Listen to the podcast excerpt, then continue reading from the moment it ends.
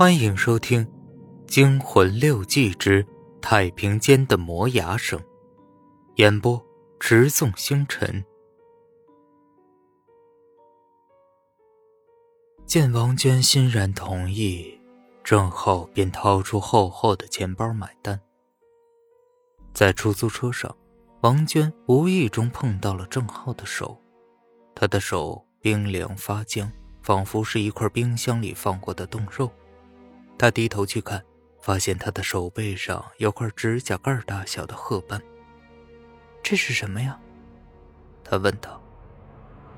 哦，这是尸斑。讨厌。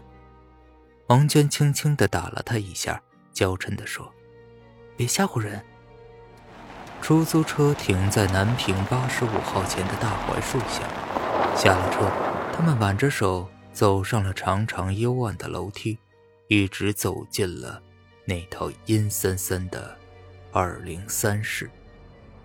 三蓝酒吧的收银员小崔一向是个很少出错的精明女孩，可是，在凌晨下班结账时，却惊奇的发现，今天的收账里赫然有一张烧给死人用的纸钱。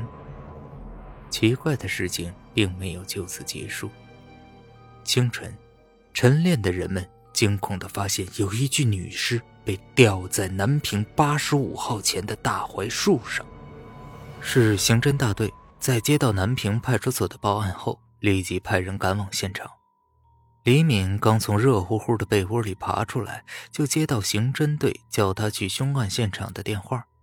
她只是个去年刚从警校毕业的年轻女孩，虽然干这行的时间不长，但她却非常明白。迅速赶往现场的重要性，刷牙、洗脸，连护肤霜都没有顾上抹，他便匆匆地赶往南平八十五号。还没下车，他就远远看到大槐树下围着很多人，人们议论纷纷。几个南平派出所的同志正在现场维护着秩序。一具女尸被一根白色皮包带吊在离地面四五米的槐树枝干上，随着风。轻轻的摇摆，情形相当的恐怖。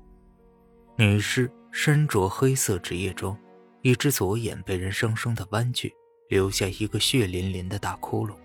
从女尸圆瞪的右眼和张大的嘴来看，这个女孩临死前一定受到过巨大的惊吓。李敏觉得有点恶心，虽然尸体他见得不少，可是这么惊恐的表情，还是让他有点心跳加速。没顾上喘口气，他便和几个先行赶到的刑警一起展开调查取证。很奇怪，现场没留下任何证据，尸体被吊到五六米的高处，大槐树上却没留下任何一点攀爬的痕迹，地上也没有任何梯子的印记。难道尸体是自己跳上去的？验尸报告和死者身份调查很快就出来了，经调查。死者叫王娟，女，二十三岁，汉族，某公司职员，参加工作两年，职业记录良好，没有任何的犯罪记录。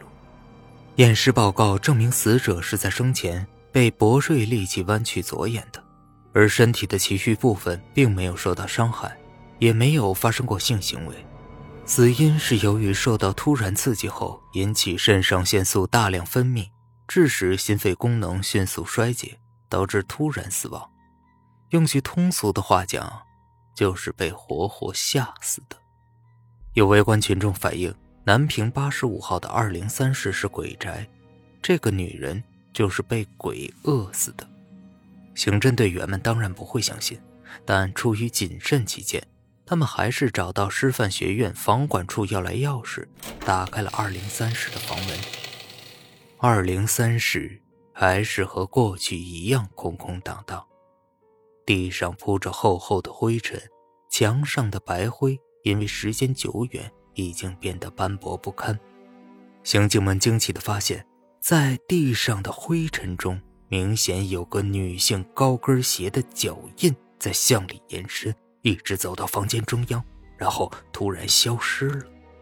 也就是说，一个穿着高跟鞋的女人曾走进过这个房子。可是，当走到房间中央时，他的双脚却突然离开了地面，一下子什么痕迹都没有了。这样的怪事令刑警们大惑不解。房间地面到处布满灰尘，任何人走在任何地方都会留下清晰的足迹。这个穿高跟鞋的女人难道飞起来了吗？对鞋印的研究结果更令人惊异，这个脚印与楼外槐树上挂着的独眼女尸的脚型完全吻合，完全可以断定这些脚印就是王娟生前留下的。二零三室的窗户并没有开启过的痕迹，几十年的灰尘蹲在窗角，大约窗户早就打不开了。周围的住户均表示，昨晚没有听到任何古怪的声音，也没有人看到任何的异常现象。被调来的警犬也没有闻到任何奇怪的气味，一切情形都古怪而诡异，没有人能解释。那个叫王娟的女人是怎么从房子里自己飞到楼外的槐树上，弯曲她的左眼的薄形锐利工具，究竟是不是人的指甲？而她又是被什么吓死的？在回刑警队的车上，刑警老杨摸着他光光的额头，对大伙说：“哎呀，真他妈的奇怪呀！你们大家想想。”那间很久没人住的二零三室里，怎么会没有一个蜘蛛网呢？这个问题问得一车人不寒而栗。有的事情不能细想，因为越深究就越让人觉得莫名的恐怖。莫非这个世上真有什么灵异的东西存在吗？几个月后，又有怪事出现了。黄小杰。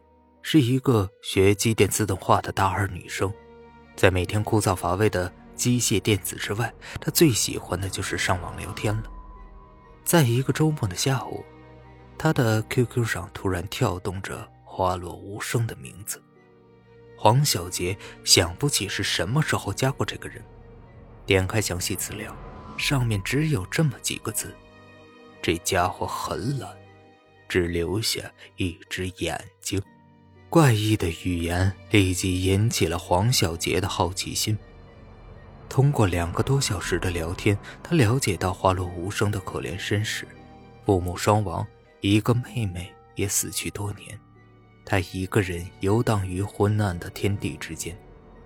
女大学生几乎有点感动，眼睛里湿乎乎的。当花落无声提出见面的建议后，他竟毫不犹豫的就同意了。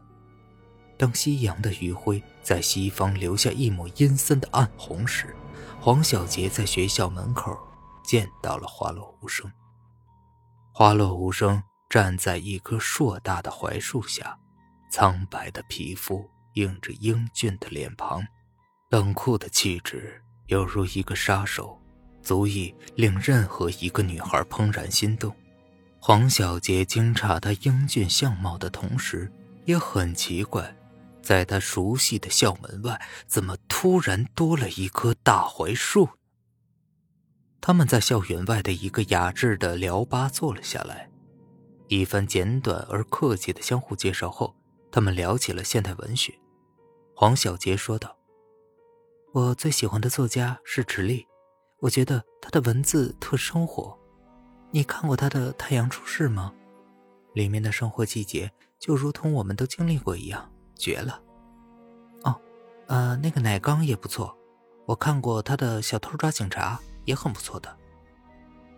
花落无声看着自己手中的杯子说：“作家们其实是在利用纸张和文字，向人们传达着他们所幻想到的精神。这种精神的大小和力度，显示着每个作家的功底。”嗯，对呀，对呀，几句话一定有道理。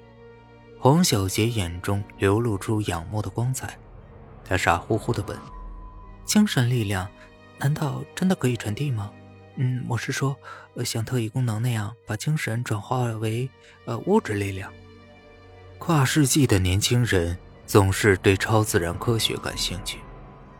花落无声笑了，露出两排白森森的牙齿：“哼，是的，当然可以。”我们的思维其实就是一种复杂的精神信号，就好像电能一样无影无踪，却蕴藏着巨大的能量。这些精神信号有时可以通过一些载体转化成难以置信的力量，跟电能利用电动机变成动能是一个道理。一番稀奇古怪的言论，听得黄小杰直眨巴眼睛。本集播讲完毕，感谢您的收听。